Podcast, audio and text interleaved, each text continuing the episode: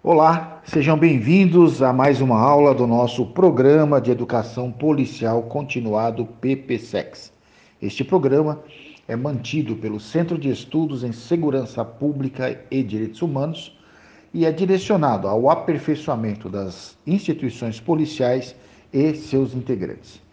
Hoje iremos falar sobre o Poder Executivo e a Polícia.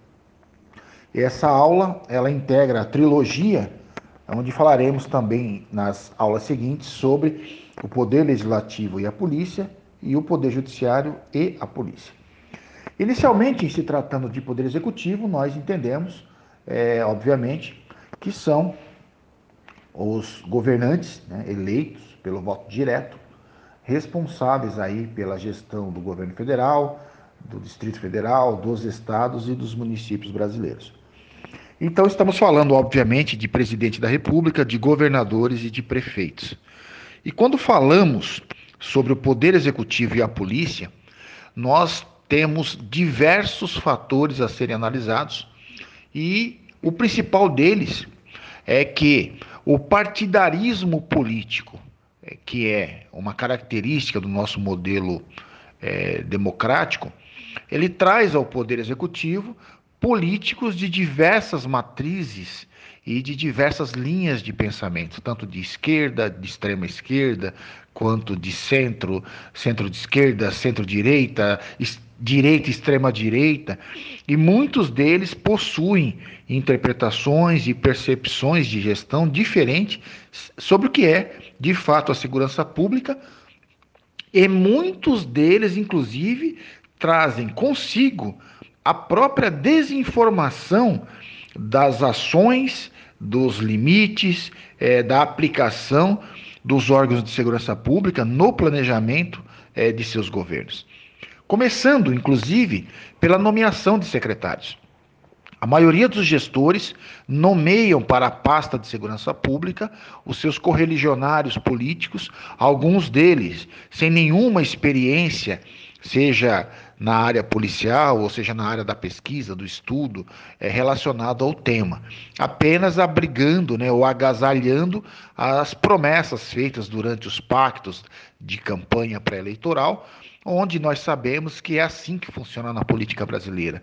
Né? Um determinado político, ele para se eleger, ele faz a conexão política com quem quer que seja, seja da esquerda, direita, seja de Deus ou do diabo, do alto ou de baixo, né, para simplesmente chegar ao poder. E lá chegando, não tem voz ativa, não consegue impor um plano de trabalho, porque todos os seus secretariados são loteados, nomeados em razão desses pactos políticos que matam né, e enterram a eficiência da gestão pública brasileira. E em se tratando de segurança pública, não pode ser diferente. Com um secretário sem noção e sem capacidade de apresentar um planejamento, logo o comando da instituição também se vê perdido, se vê mal direcionado, mal assessorado, mal guarnecido de recursos e de estrutura para executar bem as suas tarefas. Nós temos que entender que os órgãos policiais, eles são órgãos técnicos da administração. A polícia sabe o que ela tem que fazer. A polícia sabe operar os seus meios, as suas modalidades, sabe empregar os seus equipamentos e as suas estratégias para atingir um determinado fim, seja a prevenção, seja a repressão ao crime de qualquer natureza. Porém, essas ações elas devem ser antecedidas por um planejamento maior, superior à polícia, que determine a ela as metas, os indicadores a serem alcançados, o resultado esperado no âmbito político, administrativo.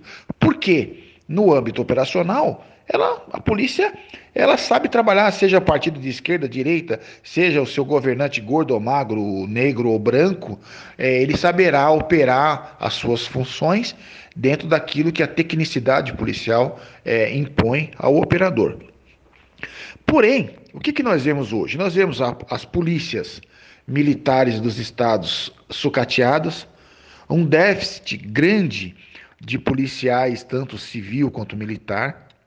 Nós vemos prefeitos que não cumprem a Lei 13.022 de 2014, que é o Estatuto Geral das Guardas Municipais, impondo a esses valorosos profissionais aí diversos tipos de conduta de, e ampliando a sua falta de estrutura, como se eles sequer existissem no território municipal. E essa irresponsabilidade administrativa, esse desmando, esse relaxo do poder executivo com relação à polícia, faz com que os órgãos sejam desestruturados. E vejam vocês, qual é a prioridade dos governantes hoje no país? É a questão de acessar verbas, seja da educação, seja da saúde. Para a segurança não tem verba carimbada, né? Então não há tanto interesse é, nesse órgão em estruturá-lo ou sequer investir alguma coisa através de lei orçamentária própria.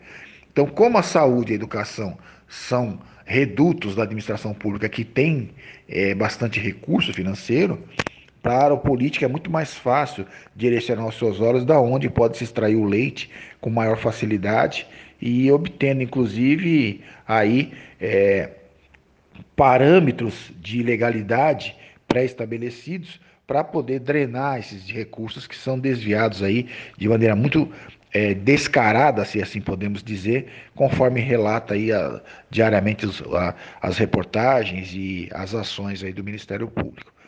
Então, o Poder Executivo e a polícia, eles andam em uma total falta de sintonia. Até porque, se vocês analisarem os números é, orçamentários previstos para investimento na segurança, eles são irrisórios em face daquilo que a polícia tem que fazer, daquilo que a polícia necessita para desempenhar um bom papel. O déficit humano, aliado à baixa qualidade material, tem feito com que as polícias trabalhem muitas vezes na área da, da, da sua incapacidade operativa e no limite da sua criatividade, é, impondo à população brasileira que já paga altos impostos, ainda o dever de contribuir né, através de uma ajuda para trocar um pneu de uma viatura, para trocar uma bateria, para alimentar o, um policial gratuitamente, porque sequer o Estado lhe dá aí um auxílio refeição à altura e que possa ele é, é, comprar a sua refeição durante o seu dia de trabalho é, é com um mínimo de dignidade. E sem contar também que o modelo é, que, é, é, a arquitetura jurídica do sistema de segurança pública brasileiro, que trataremos na próxima aula, que, vai, que falará sobre o poder legislativo e a polícia, ele é totalmente inadequado e incapaz de trazer soluções à sociedade do século XXI que vivemos. Então, os senhores que são estudiosos do tema, os senhores que estão dedicados aí ao aperfeiçoamento intelectual é, em face da evolução das ciências policiais de segurança e ordem pública, os senhores devem ter muito bem essa, esse, esse tripé de análise. A relação do executivo com a polícia, a relação do legislativo com a polícia e a relação do judiciário com a polícia.